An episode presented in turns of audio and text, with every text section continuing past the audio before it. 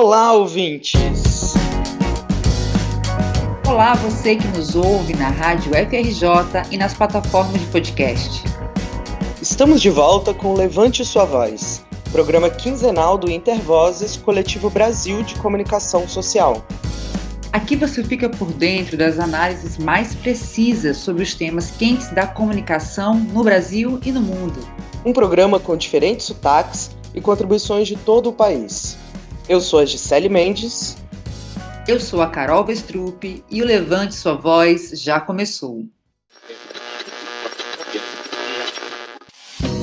Contra todas as violações, contra todas as opressões, levante a sua voz.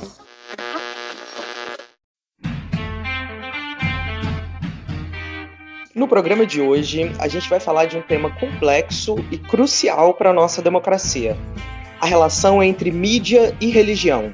É isso aí, Gi. No último ano, o Intervozes desenvolveu a pesquisa Igrejas Cristãs, Mídia Religiosa e a Gestão da Pandemia de Covid no Brasil.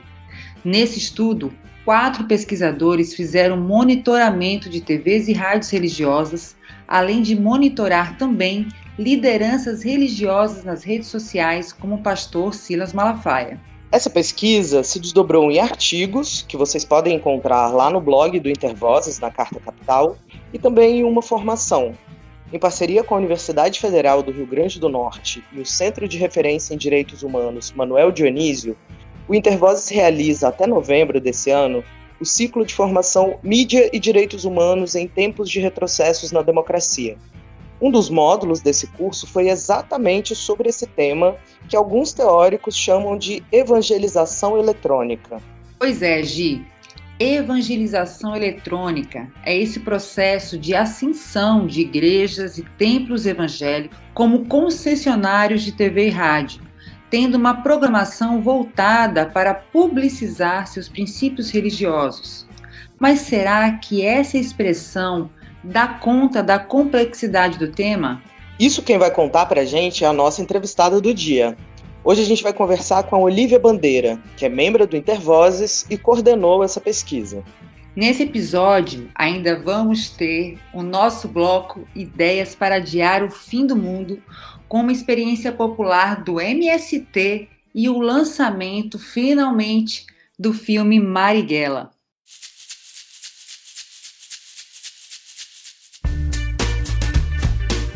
A ampla presença de igrejas católicas e evangélicas nas programações de rádio e TV não é um fenômeno novo no sistema midiático brasileiro. Pelo menos desde os anos 80, isso vem acontecendo. É verdade, Gi. Só para dar um exemplo, o bispo Edir Macedo, da Igreja Universal do Reino de Deus, é o dono do Grupo Record desde 1989. Vendendo um pedaço no paraíso ou oferecendo o inferno para os que não seguem a sua régua, vemos cada vez mais programas e novelas que defendem os valores de uma religiosidade específica, geralmente vinculados à igreja dominante daquele canal. Sim, Carol. O problema é que esses grupos fazem uso de concessões públicas de radiodifusão para difundir os seus próprios interesses, que vão muito além da religião. O Grupo Record, citado pela Carol, é um exemplo nítido de uma estratégia que combina a concentração da mídia e religião. A Record se transformou em um conglomerado de comunicação, com rádio, TV, gráficas, portais de notícia e até uma plataforma de streaming. Pois é, Gi. Para a gente saber mais o impacto desse fenômeno de ascensão de emissoras religiosas no sistema midiático e no cotidiano das pessoas, vamos chamar a nossa querida Olivia Bandeira, coordenadora executiva do Intervozes e da pesquisa. Chega mais, Olivia! Olá, Olivia! Seja muito bem-vinda ao podcast Levante Sua Voz. Olá, Gi. Olá, Carol. Obrigada pelo convite. Olá, ouvintes. Obrigadão, Olivia. Seja super bem-vinda aqui ao Levante Sua Voz. E hoje a temática é mídia e religião. Esse tema tem ganhado espaço nas discussões sobre o sistema midiático brasileiro, em virtude da expansão daquilo que alguns teóricos chamam de evangelização eletrônica. Na sua opinião, Olivia, esse termo dá conta da complexidade do tema?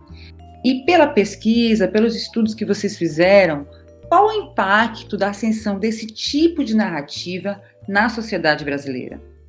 Oi, Carol. É, de fato, esse tema ele, ele é bastante complexo mesmo, né? A gente tem é, no Brasil uma presença muito grande é, das igrejas e de lideranças religiosas é, na mídia, né? Isso já vem de muito tempo. A, a Gi já citou como isso cresceu nos anos 80, mas desde os anos 40 a gente já tem é, a utilização é, de mídia, de é, programas e emissoras de rádio por, por, católicos e evangélicos no Brasil, né? E hoje a gente tem um cenário aí realmente em que tem uma, uma, uma, uma presença muito grande, né? Inclusive é muito diferente o Brasil de, de outros países é, da América Latina, né? inclusive, né?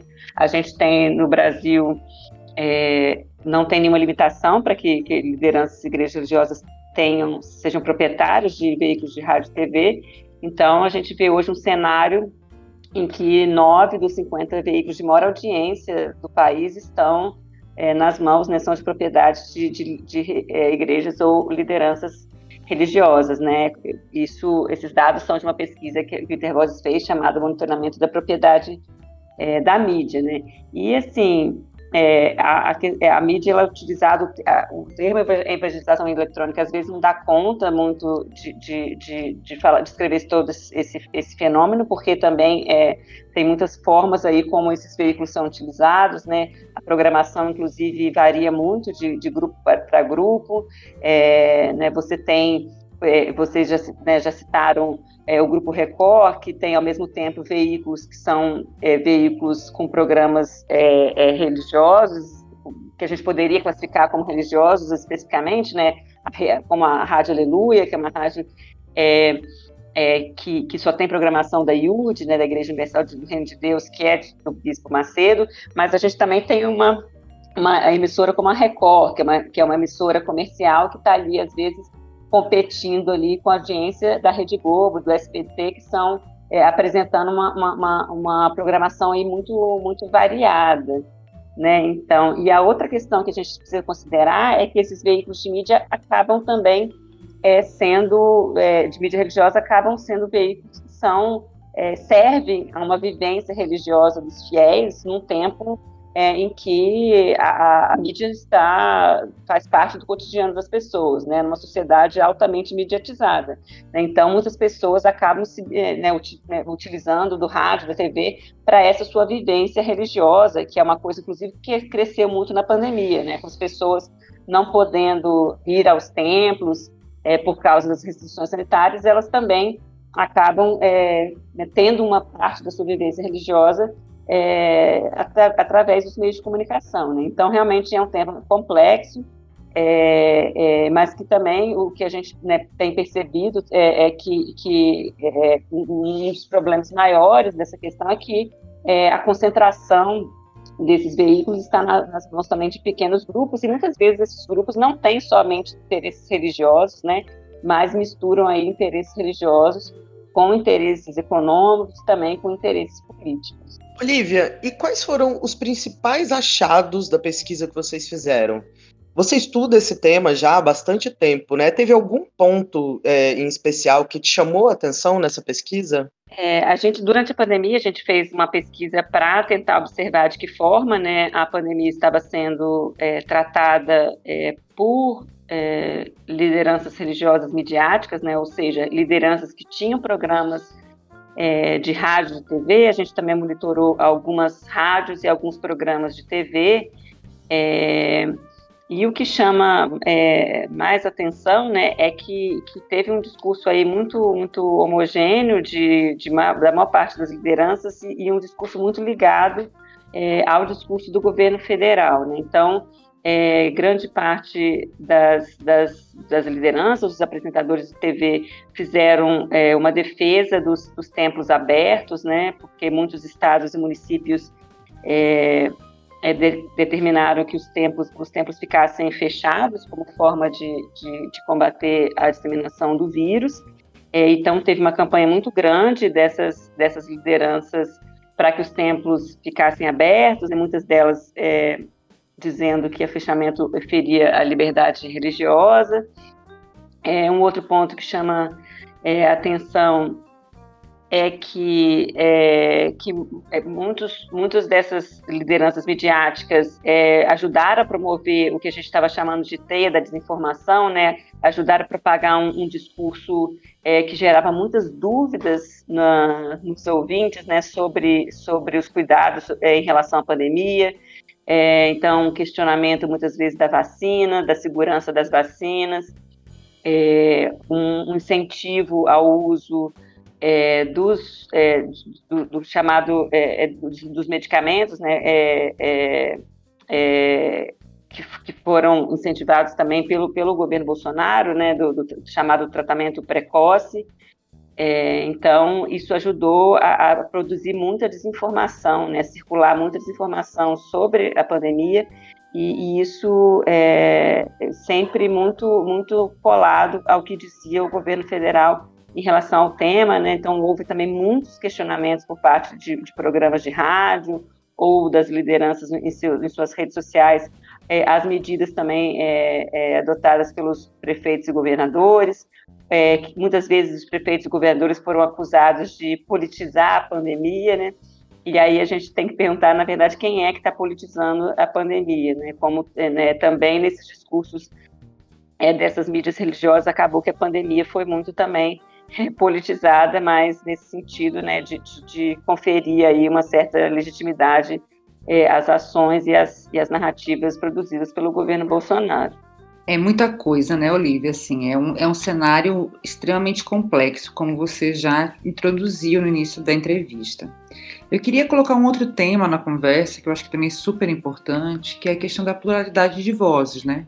Quando a gente fala dessa, dessa busca pelo sistema midiático mais plural, mais diverso, no caso da recorte de mídia e religião, a gente também fala da pluralidade, da representatividade é, de outras religiões, né, da diversidade religiosa. Eu queria saber como esse cenário é refletido nos meios de comunicação no Brasil, Olivia, assim, que, que a pesquisa assim aponta para isso? Oi, Carol. É, é, é, assim, a gente não, a gente não tem diversidade religiosa na mídia brasileira, como a gente não tem é, é, diversidade e pluralidade de uma maneira geral. Né? A gente tem um sistema de mídia que é muito, muito concentrado e essa e a diversidade, a pluralidade, ela não, não se reflete nesse sistema de mídia de uma maneira geral. E quando a gente está falando da diversidade religiosa, ela também não está representada, né? E, aí, tanto por causa da propriedade mesmo da mídia, né, porque, é, como, como eu já disse, é, muitos veículos e veículos de grande audiência são de propriedade de lideranças é, religiosas, todas cristãs, né, católicas ou evangélicas, e a programação dessas emissoras não, não, não mostram diversidade religiosa, né, acabam é, mostrando apenas é, o ponto de vista é, dessas lideranças dessas igrejas, né? É, inclusive a diversidade do próprio cristianismo é, não aparece, né? Porque são poucos grupos que também não mostram essa diversidade é, dos catolicismos e dos cristianismos, né? A maior parte, por exemplo, das emissoras de TV são emissoras focadas aí é, que tem como slogan, por exemplo, a defesa da família, é, e que não mostra, por exemplo, a diversidade que existe no próprio cristianismo relacionado, relacionado por exemplo, é, ao tema da família ou ao tema dos direitos sexuais e reprodutivos, né? É, e também, né, é, é, acaba não mostrando a diversidade do, do campo religioso brasileiro, né? As religiões matriz africana, por exemplo, é, são muito pouco pouco representadas e visibilizadas, tanto nas mídias que têm é, que são de propriedade de lideranças e religiosas e igrejas, mas também na mídia de forma geral, né? E essa ausência da, da, da, da visibilidade, né, muitas vezes acaba é, contribuindo é, é, não para invisibilização desses grupos, mas também muitas vezes é, para a intolerância que, que, existe na sociedade brasileira, né, é, relacionado sobretudo às religiões de matriz africana, né, então é, é, tem, acaba tendo consequências, né, essa ausência de visibilidade, diversidade, pluralidade, acaba tendo, tendo é, né, consequências muito, muito negativas, né. Olivia, a gente quer te agradecer muito pela sua participação aqui no Levante Sua Voz. Seja muito bem-vinda sempre ao nosso podcast. Obrigada, Gil. Obrigada, Carol. Até a próxima. E depois da nossa entrevista, chegou a hora do nosso quadro Ideias para Adiar o Fim do Mundo.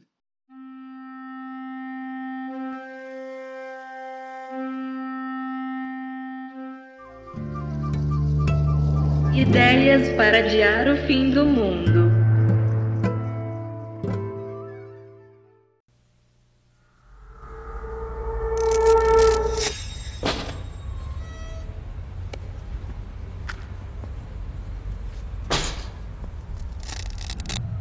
E no nosso quadro Ideias para Adiar o Fim do Mundo, a gente vai falar do lançamento do filme Marighella,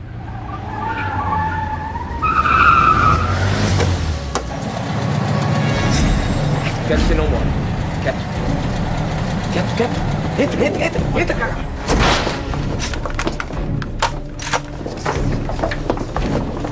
Vai, vai. Vai, porra. Quieto, filho da puta. Não, não, peraí. Não, peraí. Ajoelha, caralho. Está no ar a Rádio Libertadora. Atenção, está no ar a Rádio Libertadora. Atenção. Temos presente em nossos estúdios. Atenção, atenção. Carlos Marighella. Carlos Marighella. Esta mensagem é para os operários de São Paulo, da Guanabara. A película que conta a história do revolucionário Carlos Marighella finalmente será lançada no Brasil depois de um tempo de censura escancarada contra a exibição do filme. Se essa notícia já está ótima, imagine o filme tendo uma sessão especial no assentamento do MST com o ator Wagner Moura e o pastor Henrique Vieira.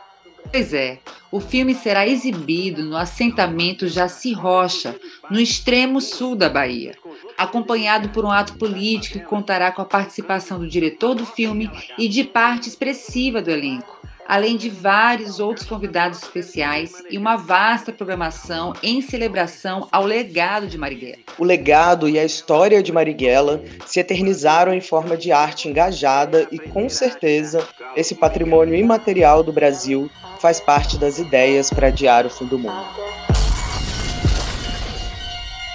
Apostos para o seu general, mil faces de um homem leal. Vamos, vamos. Apostos para o seu general, mil faces de um homem leal. Protetor das multidões, encarnações de célebres malandros, de cérebros brilhantes reuniram-se no céu. E o destino de um fiel seu, sabe que Deus quer consumado.